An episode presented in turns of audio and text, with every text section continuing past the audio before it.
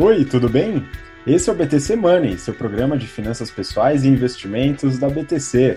Meu nome é Gustavo Habib, sou instrutor de Soft Skills e Marketing pela BTC e no episódio de hoje do BTC Money falaremos sobre escolas de economia, ortodoxia, heterodoxia, falaremos um pouco mais sobre o assunto de macroeconomia que a gente tem falado aí nos últimos episódios. Então acompanha lá no histórico. A gente falou sobre a teoria monetária moderna, o MMT, quais são as características, o que está acontecendo nessa discussão. No episódio passado a gente falou sobre a escola austríaca, uma outra linha, uma outra escola de pensamento macroeconômico com características diferentes.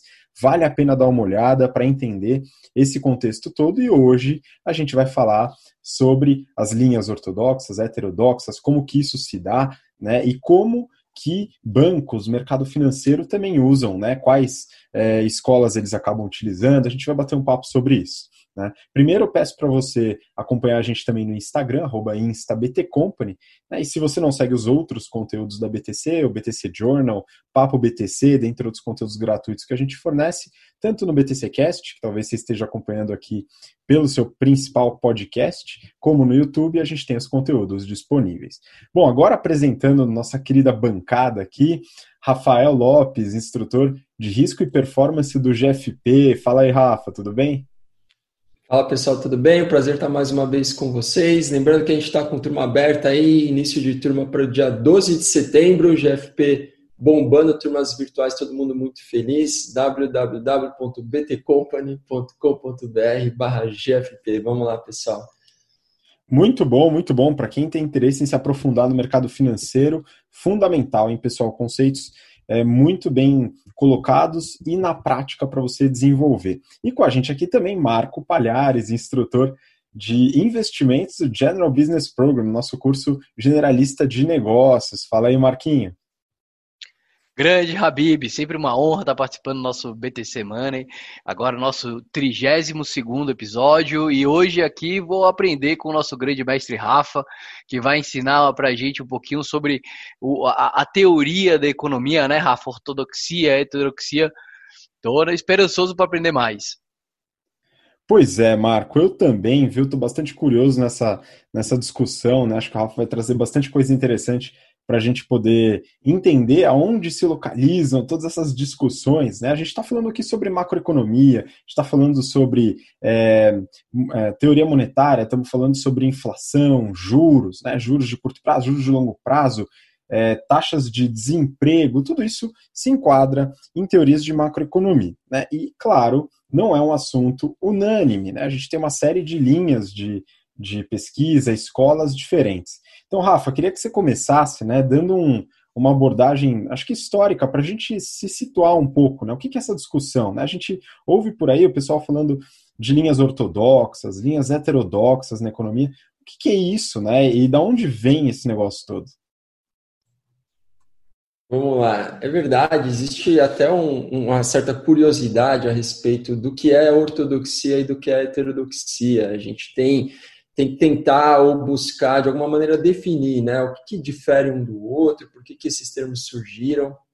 E aí, é, na verdade, não existe uma nada relacionado a, vamos dizer, uma, uma teoria que seja mais forte ou a teoria que seja a correta é, versus uma, uma segunda teoria que seria, seria uma teoria secundária. Na verdade, não é isso. Os termos ortodoxia e heterodoxia surgiram simplesmente é, é, com base na, nas referências históricas, ou seja, nos primeiros pensamentos e estudos econômicos que foram realizados.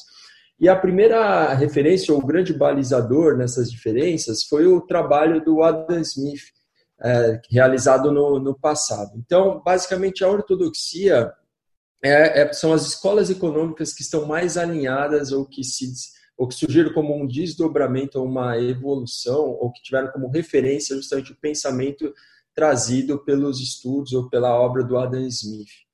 A ortodoxia ela tem um sentido, né, o ortodoxo, a palavra em si, que é o pensamento mais convencional, o pensamento reto. Então, é mais alinhado com, com essa ideia de um alinhamento ao, aos estudos e a, que foram realizados pelo Adam Smith. Né?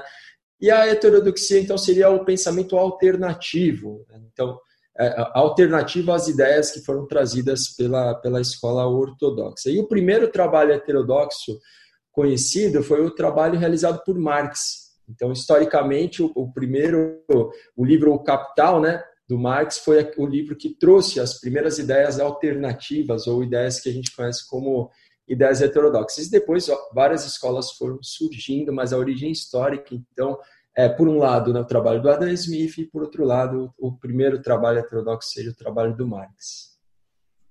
Pô, muito bom, Rafa. Eu tenho algumas dúvidas, acho que o Marco tem também algumas dúvidas sobre como talvez né, as, as outras linhas, né? Porque a gente, nos episódios passados, falamos sobre teoria monetária moderna, né? Que aí você tem autores um pouco mais recentes, você tem uma base muito voltada para o Minsky, né? Aí no meio do século passado, mas a base é bem mais recente, né? Com é, Warren Mosler, Randall Ray, são, são atores bem mais recentes aí no aspecto econômico, e também a escola austríaca no episódio passado, um pouco mais antiga, né, mas aí é, popularizada é, por Mises, por é, Hayek, dentre outros autores, aí um pouco mais para o início do, do século XX. Né? E aí temos diversas outras linhas econômicas. A gente estava comentando antes de começar o episódio da, do monetarismo, né, do Milton Friedman, aí mais para os anos 70. Então, Rafa, se você puder colocar um panorama dessas escolas, né, dessas linhas é, de estudos econômicos e aonde será que elas se encaixam? Né? A gente consegue colocar isso numa caixinha de alguma forma? Vamos lá. É, eu, vou, eu vou trazer algumas diferenças que são diferenças dos pressupostos entre essas duas teorias, entre as teorias ortodoxas e as teorias heterodoxas. E aí a gente vai fazendo alguns paralelos com, a, com, com essas escolas que você mencionou, a gente pode trazer algumas outras também. Tá? Então, vamos falar do um primeiro pressuposto, que é com relação à construção do conhecimento. Né? Então, na ortodoxia, Basicamente, o conhecimento é algo que serve para fazer uma, uma predição. Então, o economista ortodoxo está muito mais preocupado com o resultado do modelo em si do que com as hipóteses que foram consideradas para a construção daquele modelo. Tá? Então, isso, isso gera alguma crítica, né? porque se você parte de uma hipótese que não é uma hipótese totalmente realista é, é, e está só preocupado com o resultado, existe um, pode existir um certo questionamento, que é justamente o, o, contraposto que a teoria, que as teorias heterodoxas fazem. Né? Então, a teoria heterodoxa olha muito mais para para a prática ou para a realidade em si, ela não contesta tanto a realidade, e a partir do que ela observa, que é até algo relacionado com o um termo em inglês, que a gente chama de realistic, que é o realisticismo, se a gente for fazer uma tradução, a teoria, as teorias heterodoxas elas partem muito mais de algo que elas realmente observam na prática. Tá? Inclusive, tem alguns, alguns, algumas colocações do próprio Friedman, né, que a gente já colocando um pouco do, dos, dos, autores aí das linhas de pensamento, que, do próprio Friedman, que ele, ele, ele reforça muito isso, ele é um cara mais alinhado à ortodoxia, né? então ele, ele fala muito que o que importa é justamente o resultado do, dos modelos, e, e não tanto as hipóteses das quais que foram utilizadas para a construção daqueles modelos. Tá? É, uma outra diferença entre essas duas, entre essas duas linhas, né, entre a ortodoxia e a heterodoxia, é o método. O método, na ortodoxia, ele é o que a gente chama de atomicismo. Então, a gente sempre parte do indivíduo, por exemplo, quando a gente fala da firma é, representativa, né, como, como, uma, como algo individual, ou como um consumidor, uma pessoa também, um indivíduo representando ali o, o, o, o cliente, né, ou quem faz o consumo do serviço ou do produto. Então, a ortodoxia sempre parte do método que a gente chama de atomicismo. E na heterodoxia, a gente fala do organicismo, que todo e parte são envolvidos. Né? Não que seja a mesma coisa, mas existe uma preocupação muito mais com o envolvimento entre o, o todo e a parte. Aí, só para dar alguns, alguns exemplos, existe, por exemplo, a ideia do debt deflation na heterodoxia, que é o, o, reflexo sobre o preço dos ativos quando todo mundo quer vender, por exemplo, o ativo. Então, você parte de um comportamento individual, mas isso tem um reflexo que é um reflexo muito, é, é, de alguma maneira, ele se torna maior, né, o efeito muito mais relevante, porque quando todo mundo está vendendo, a deflação dos ativos ou a queda nos preços é uma queda muito é, generalizada, tá? Vamos lá. Um terceiro ponto, pessoal, que diferencia um do outro são as ideias de produção e distribuição de riqueza. Nas teorias mais ortodoxas, a gente fala muito do princípio da escassez, e a, que está relacionado com sempre a ideia do trade-off, o custo de oportunidade. Então, isso leva, por exemplo, à construção do, do, de, de, de cálculos, né, ou de determinantes como o PIB potencial, que seria que atua como um, um limite, ou a taxa natural de desemprego, que seria também um certo limite. Né? Então, você não consegue ultrapassar a taxa natural sem gerar inflação, você não consegue nunca também é, ultrapassar o PIB potencial sem gerar um sobreaquecimento. E na teoria heterodoxa é um pouco diferente. Não que não exista uma preocupação com essas limitações, né, mas a, o foco na nas teorias heterodoxas é muito mais a produção, ou seja, como as necessidades podem ser atendidas pela produção. Ainda que exista alguma restrição, mas sempre está muito preocupado mais com a, com a produção de si do que em ficar olhando para alguns para alguns limitadores. Tá? Só para finalizar aqui mais dois pontos. O, o, próximo é sobre o núcleo político, que é a relação entre Estado e mercado. Então, na ortodoxia, a, a, relação entre Estado e mercado é uma que o Estado ele não interfere no mercado, ou seja, o mercado é totalmente livre. Não existe regulação de maneira nenhuma. Está muito alinhado com aquela ideia também da mão invisível, né, do, do Adam Smith. E na heterodoxia, não. Na heterodoxia pode existir sim a regulação quando você tem por exemplo, o abuso do poder econômico num, num, numa indústria, num setor que seja monopolizado. Então, aí você entra com a ação do Estado para regular e se equilibrar de alguma maneira. Tá? E o último ponto é a formalização, que aí está relacionada com, com a maneira que as teorias são construídas, então, até relacionada com aquele primeiro ponto das hipóteses, na ortodoxia, é, é, muito utilizado a ideia do, do, a implementação de métodos matemáticos, né? então muito forte em econometria, por exemplo, e na heterodoxia não que não exista essa preocupação ou utilização dessas ferramentas existe, mas um pouco menos, né? E aí depois que a gente for falar um pouco de pós-keynesianismo, eu vou trazer algumas dessas questões. E aí fazendo o link, a ponte, né, Habib, com com as teorias que você tava, que você mencionou, se a gente for falar, por exemplo, da, da escola austríaca, a gente vê que na, no que diz respeito a, a, ao núcleo político, a relação entre mercado e Estado, a escola austríaca ela prega que a, a, o mercado ele tem que ser totalmente, absolutamente livre, né? Então isso está totalmente alinhado com, com a ideia da, da com ideias mais ortodoxas, né? Se a gente for falar, por exemplo, do MMT, que é a ideia do, do da impressão, né, é aquela impressão de moeda é, totalmente livre, isso já está um pouco mais relacionado com as teorias heterodoxas. Então a gente já parte um pouco mais para a heterodoxia. Então quando a gente faz essa, essa divisão, às vezes existe até uma, uma linha, uma, uma área um pouco cinzenta, um pouco algumas dificuldades em enquadrar, mas tem pontos que são muito claros, como esses dois que eu mencionei para vocês. Então a gente consegue sim colocar cada uma das, das teorias em caixinhas. O Friedman já é um cara mais ortodoxo também. Né? Ele, ele sempre adotou ideias mais ortodoxas, é conhecido como um, um economista ortodoxo. Legal, Rafa. Posso fazer uma pergunta? Hoje, a, a, a economia, a política, o que, que você está vendo do mundo? Né? O que está acontecendo efetivamente? A gente está falando que o mundo está mais ortodoxo né? Então tá lá seguindo aquelas ideias do Adam Smith, né? É, do, do Milton Friedman, ou você acha que, que a gente está mais na heterodoxia lá na, no, nos alternativos, né? O MMT, o, o Marx, como que você vê isso daí? É, todas as, as ações né, de política fiscal e monetária que foram implementadas, principalmente depois de, de 2008, elas têm relação com, com, a, com ideias mais alinhadas com escolas heterodoxas. Né? Aqui é também legal colocar um, fazer um contraponto entre o que é o mainstream e o que é o pensamento dissidente. Né? Então, o mainstream é aquele pensamento que prevalece, que é o pensamento mais prevalecente, não é uma teoria. E o dissidente é justamente o, que, o contraponto a isso. Então, agora a gente tem o mainstream, o pensamento prevalecente, ele está um pouco mais alinhado, ele tende um pouco mais, ou ele está trazendo mais ideias da heterodoxia, é, mas ainda assim é, existe, existe muito da, da ortodoxia. Então, todo. E a gente vai falar um pouco disso, mas um pouco mais no detalhe quando estiver falando de pós-keynesianismo, mas é, pensamentos como, por exemplo, a taxa natural de desemprego que eu mencionei, o PIB potencial, isso é isso está sempre em tudo que a gente lê, em tudo que a gente ouve de todos os economistas.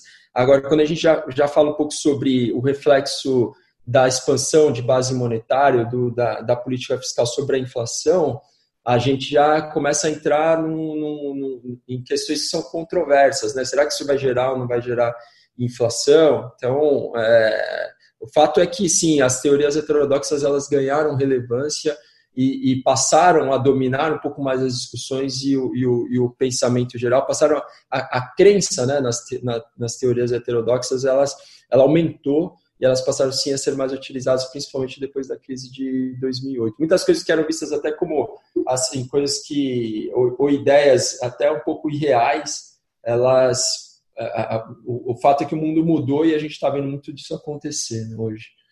Pois é, eu acho que a, a ortodoxia, né, antes de passar para a pergunta para a Bíblia, eu acho que a ortodoxia nunca imaginou juros zero ou juros negativo, né? E, meu, fazer as ferramentas matemáticas lá agora dá certo.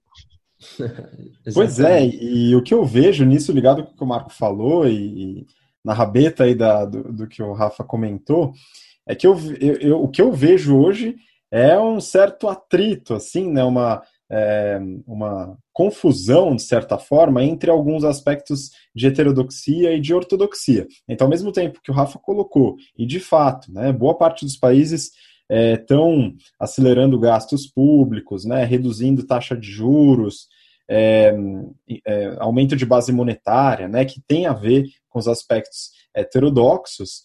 Por outro lado, se a gente pega a situação brasileira, por exemplo, e grande parte da mídia e do mercado financeiro é bastante relutantes nessas ideias, né, trazendo o reforço de redução de gastos, né? A gente fala um pouco do tripé macroeconômico, então a importância do superávit primário, é, é, enfim, redução de dívida pública, etc., que estão mais conectados à ortodoxia. Então, Rafa, o que, que, você acha? Você acha que está rolando um, um, atrito, assim, uma, uma certa dissonância entre ortodoxia e heterodoxia hoje em dia? É, eu acho que assim, nenhuma teoria, é perfeita, né? E o fato é que os, os economistas e, o, e, os agentes, aí, aqueles que, que atuam em políticas públicas e são os definidores também de, é, das políticas fiscais e monetárias, eles olham para que, o que pode ser feito de melhor, né? E o fato é que quando a gente passa por crises como a de 2008 e agora a recente de 2019, é, existe muito uma preocupação com uma destruição muito grande de riqueza que pode acontecer se você entrar num ambiente de desemprego muito alto, uma crise econômica muito forte. Então, o que os bancos centrais estão fazendo e os governos é lançar o uso das ferramentas que eles têm à disposição para, de alguma maneira, não deixar que isso aconteça. Certo? Então, a gente vê, por um lado, essa expansão de base monetária e os gastos fiscais aumentando muito, para justamente que a gente consiga é fazer adotar uma, uma política contracíclica que não, não permita que a gente entre num estado de, de destruição de riqueza absoluta. Mas, ao mesmo tempo, você tem discussões como essas que, que pautam né, o, o dia a dia do noticiário aqui no Brasil, só para dar um exemplo, sobre o limite do, do, dos gastos públicos, né, o teto de gastos. Então, é, e ao mesmo tempo o governo o governo fazendo distribuição de renda, ou seja, são coisas que andam em paralelo, né? Você não tem uma algo que é certo, o que é, o que é errado e, o, e, o, e uma teoria que defina tudo. Não, todo mundo olha para o que de melhor pode ser feito e a fato é que você acaba adotando e trazendo né, ideias e ferramentas que fazem parte das duas, tanto da ortodoxia quanto da heterodoxia. Muito bom. Marco, tem mais algum ponto aí? É, antes de passar para o pós-keynesiano, né, Rafa, você falou que ia falar com a gente, tem um conceito que é muito importante para a escola austríaca, que é o conceito de escassez. as duas escolas veem esse mesmo conceito da mesma forma, quer dizer, escola, as duas partes da economia, né, a heterodoxia e a ortodoxia, veem o conceito de escassez da mesma forma? É, isso é, justa, é, um dos pontos que eu trouxe, né, como, como que é justamente o contraponto entre uma e outra, são pressupostos distintos, que é, que é justamente o princípio da escassez é algo totalmente alinhado com a, com a escola ortodoxa. Então, o princípio da escassez ele faz parte da escola ortodoxa, que é daí que veio ideias como a taxa natural de desemprego e o PIB potencial. O, a heterodoxia não, a heterodoxia ela, ela, ela enxerga esses, que existem limites, obviamente, mas ela, tá, ela dá muito mais foco para a produção, ou seja, como é que você vai pensar em métodos produtivos, né, ou, ou, ou formas de produzir que justamente consigam atender às necessidades da, dos, dos, dos, agentes que demandam, né, do, do, consumidor, do ser humano como uma maneira geral. Tá? Então, o ponto de partida nas escolas heterodoxas não é a escassez. O ponto de partida é como realizar a produção de melhor forma para você justamente atender às necessidades que existem. E o, o a, a, escola ortodoxa não, a escola ortodoxa ela, ela, o ponto de partida é a própria escassez, é sempre aquela ideia do trade-off, do custo de oportunidade, de para você escolher uma coisa você tem que abrir mão de outra, que leva a essas ideias de limitadores, né? Excelente, Rafa, obrigado. Muito bom, né? E aí acho que é importante a gente bater um papo sobre o que, que seria esse pós-keynesianismo que você já adiantou, né, Rafa? Então, bom, é, Keynes foi um dos mais influentes pensadores econômicos é, da história do pensamento econômico, né, lá no começo do século XX também, numa linha, como o Rafa comentou agora, um pouco mais heterodoxa. Né? Então, tem a teoria geral desenvolvida pelo Keynes, que é uma obra ainda, ainda bastante influente, né? Só que parece que essa teoria keynesiana, que traz elementos de, de é, políticas anticíclicas, né, de aumento de gasto público em crise, esse tipo de coisa, ela talvez tenha tido algumas adaptações. O que, que é esse pós-keynesianismo aí, hein, Rafa? Tá, vamos lá. Bom, um pilar fundamental do, do pós-keynesianismo, que é também da, das escolas heterodoxas, é o princípio da demanda efetiva. O que é isso, pessoal?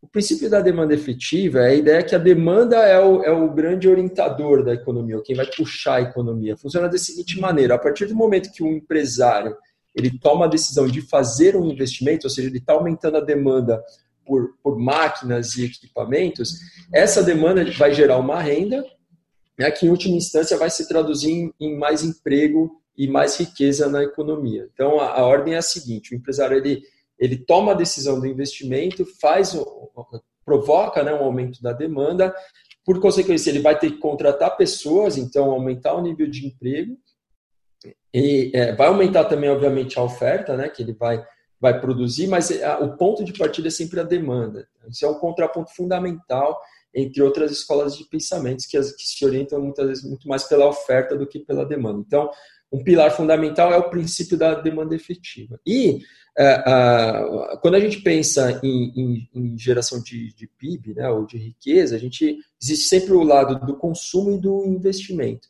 E o que vai exatamente proporcionar uma diminuição da taxa de desemprego para níveis mais baixos é, é, o, é o lado do investimento. Então, essa variável investimento que é fundamental para que você consiga aquele plus, né, aquele aumento na riqueza e a diminuição do desemprego. Então, esse é um, um primeiro pilar. E aí, daqui também vem uma segunda diferença fundamental, que é o que a gente chama de causalidade.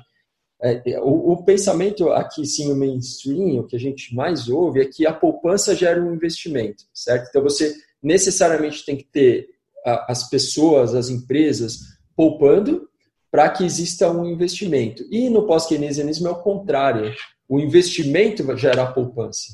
Né? E como que isso é feito? Porque, de novo, quando, quando existe um aumento da demanda, você tem necessariamente uma transferência de riqueza. Você está fazendo um gasto para comprar o equipamento. Aquilo está indo para alguém.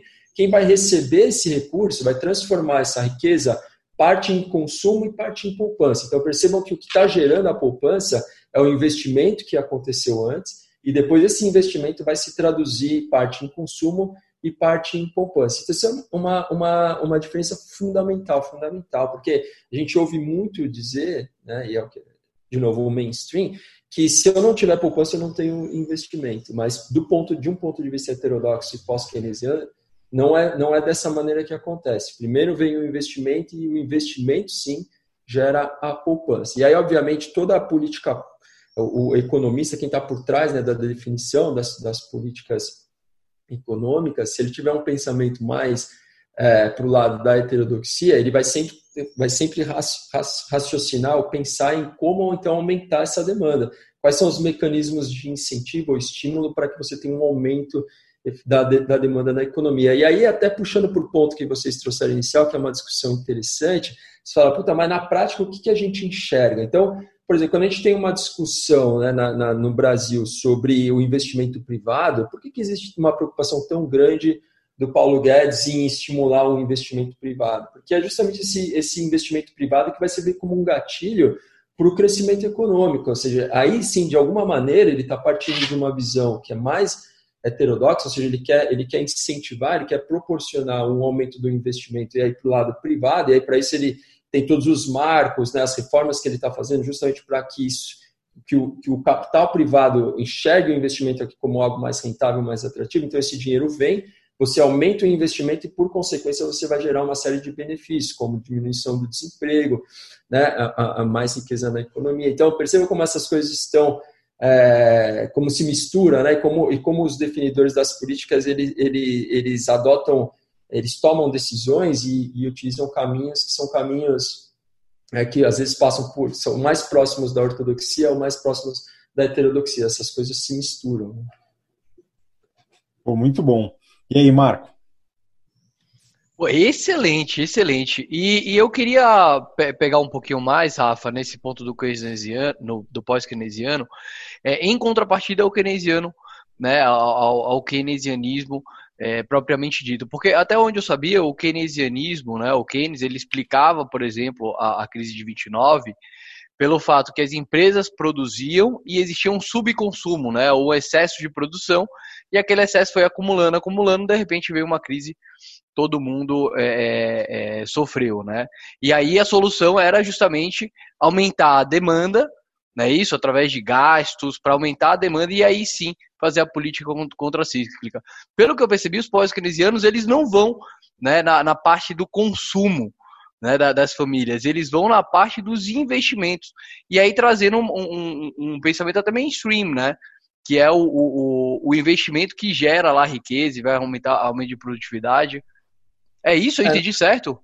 Na verdade, o keynesianismo ele, ele, ele, ele parte do. Como que a política contracíclica se dá no keynesianismo? É da seguinte forma: você tem um orçamento, o orçamento do governo, e você tem aquelas despesas, as despesas, vamos dizer, despesas obrigatórias ou necessárias. Né?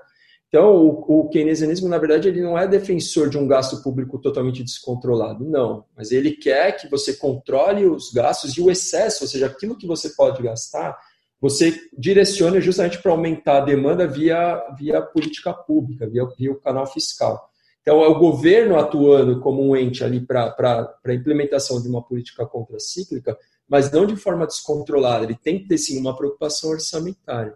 Tá? E aí, o, o que a gente Hoje, essa, essa preocupação é um pouco, é um pouco menor. Né? Se a gente vê os governos gastando de forma descontrolada e os déficits aumentando infinitamente. Não é bem assim. Não é, não é que o keynesianismo ele defenda ou ele não esteja preocupado com o aumento do gasto público. Sim, ele, ele, ele olha para isso também, mas ele, ele enxerga que o governo ele tem que adotar a política fiscal como, como uma ferramenta justamente para para atuar no momento do ciclo econômico que a gente tem uma reversão, que a gente está tendo uma queda. Tá? O, a, tudo, todas as novas ferramentas e políticas implementadas ou que foram desenvolvidas ao longo do tempo, elas também são políticas que, que passaram a ser adotadas na medida em que elas são possíveis, né? Ou seja, no passado, muitas vezes você não pensava muito na, na adoção de uma política fiscal, mas porque as ferramentas talvez não permitissem a adoção de políticas fiscais tal como elas são feitas hoje. Então, a, a teoria vai também evoluindo, ou vai sendo implementada, muitas vezes, algumas ideias de acordo com o que é possível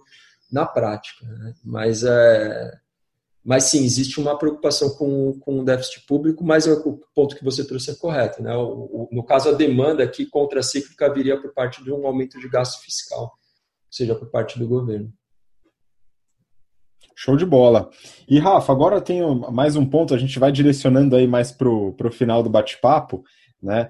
É, tanto sobre mercado financeiro, e depois eu queria que você contasse também um pouco da experiência do mestrado. Depois o Marquinho tem algumas curiosidades aí, pode perguntar também. Mas o que eu observo em grande parte do mercado financeiro, se a gente pega economistas de grandes bancos, é, de principais agentes, gestoras, fundos, etc., né? É, a gente vê uma expectativa, ao meu ver, tá?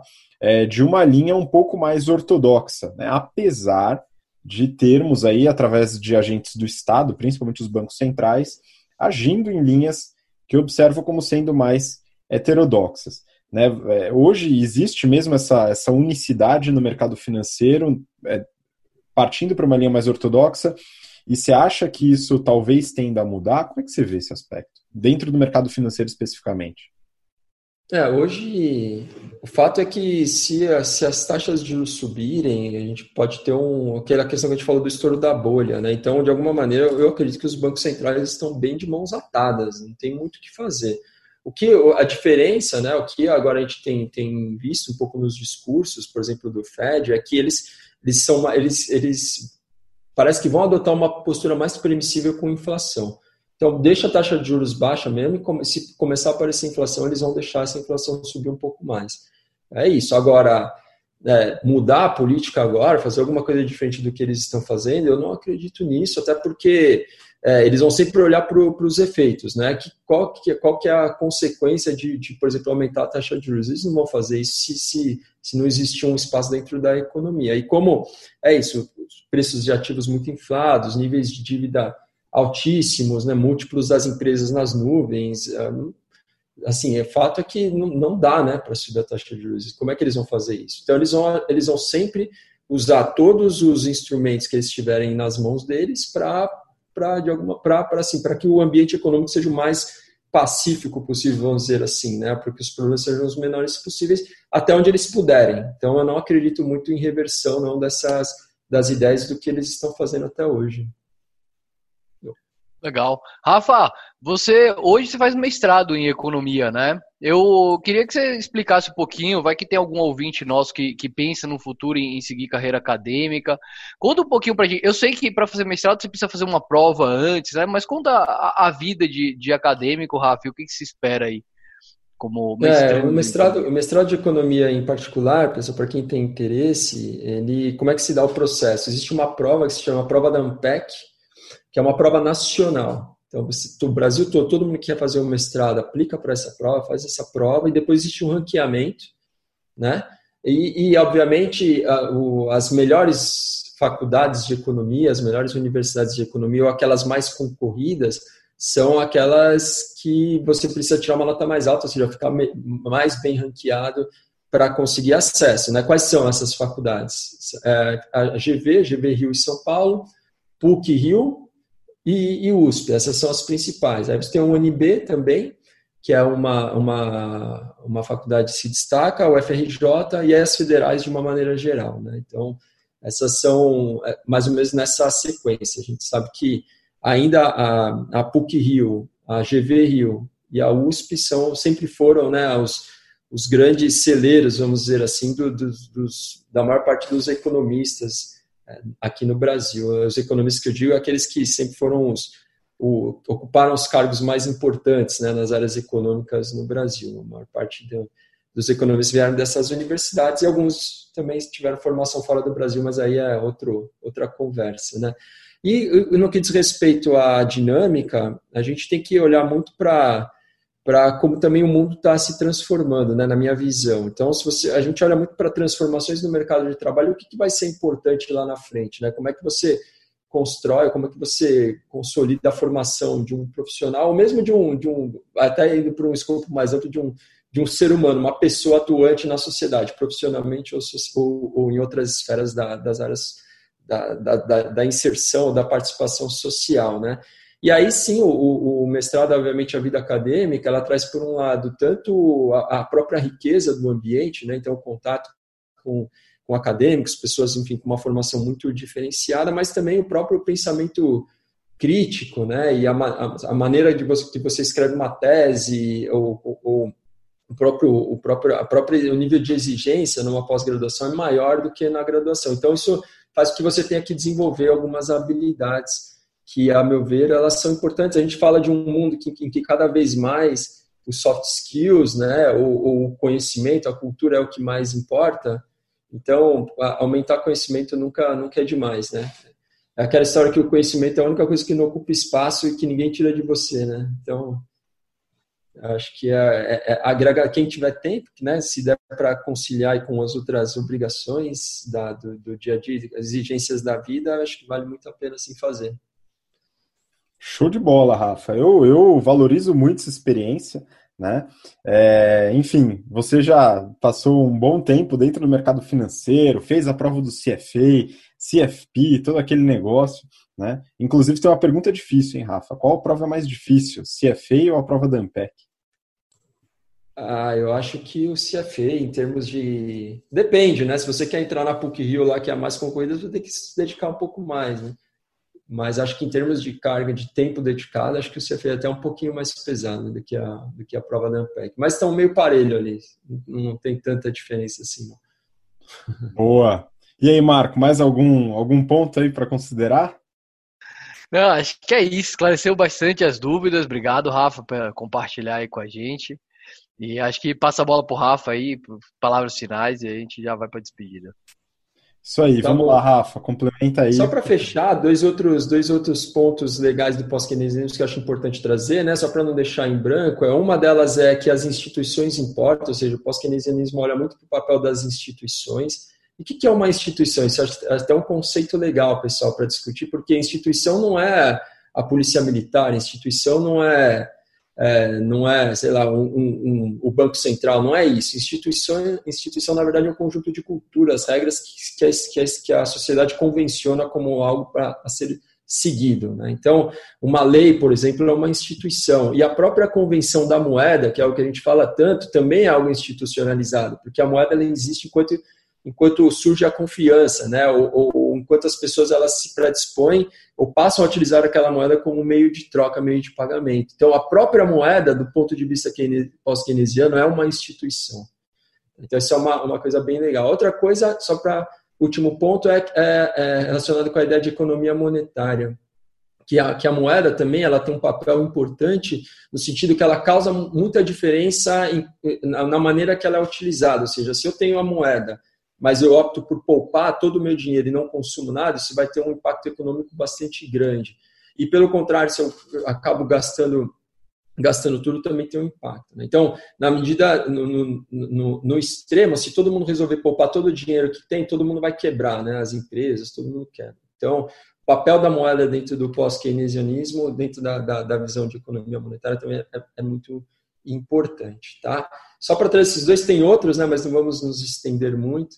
Então, eu espero ter é, esclarecido um pouco essa discussão, trazido alguns pontos né, para fazer essa comparação entre heterodoxia e ortodoxia. E, e, é isso, pessoal. Então, um prazer e nos, nos falamos no, no, próximo episódio do BTC Money. Muito obrigado, Rafa. Obrigado por todo esse conteúdo rico aí trazido para o programa. E obrigado pela participação novamente, Marquinho. Manda sua despedida. Cara, só agradecer o Rafa, obrigado pela aula de economia. Pessoal, obrigado por terem ouvido e assistido até aqui. Até o próximo BTC Money. Pois é, muito obrigado, parceiros, e muito obrigado você que ouviu ou assistiu até agora pelo interesse, pela paciência. Voltamos na próxima semana, né, mudando um pouco de assunto, né? Agora a gente vai dar um descanso da parte econômica e vamos falar um pouquinho mais sobre investimentos novamente. Acompanhe o BTC Money. Estaremos aqui na semana que vem. Um grande abraço, até lá. Tchau, tchau.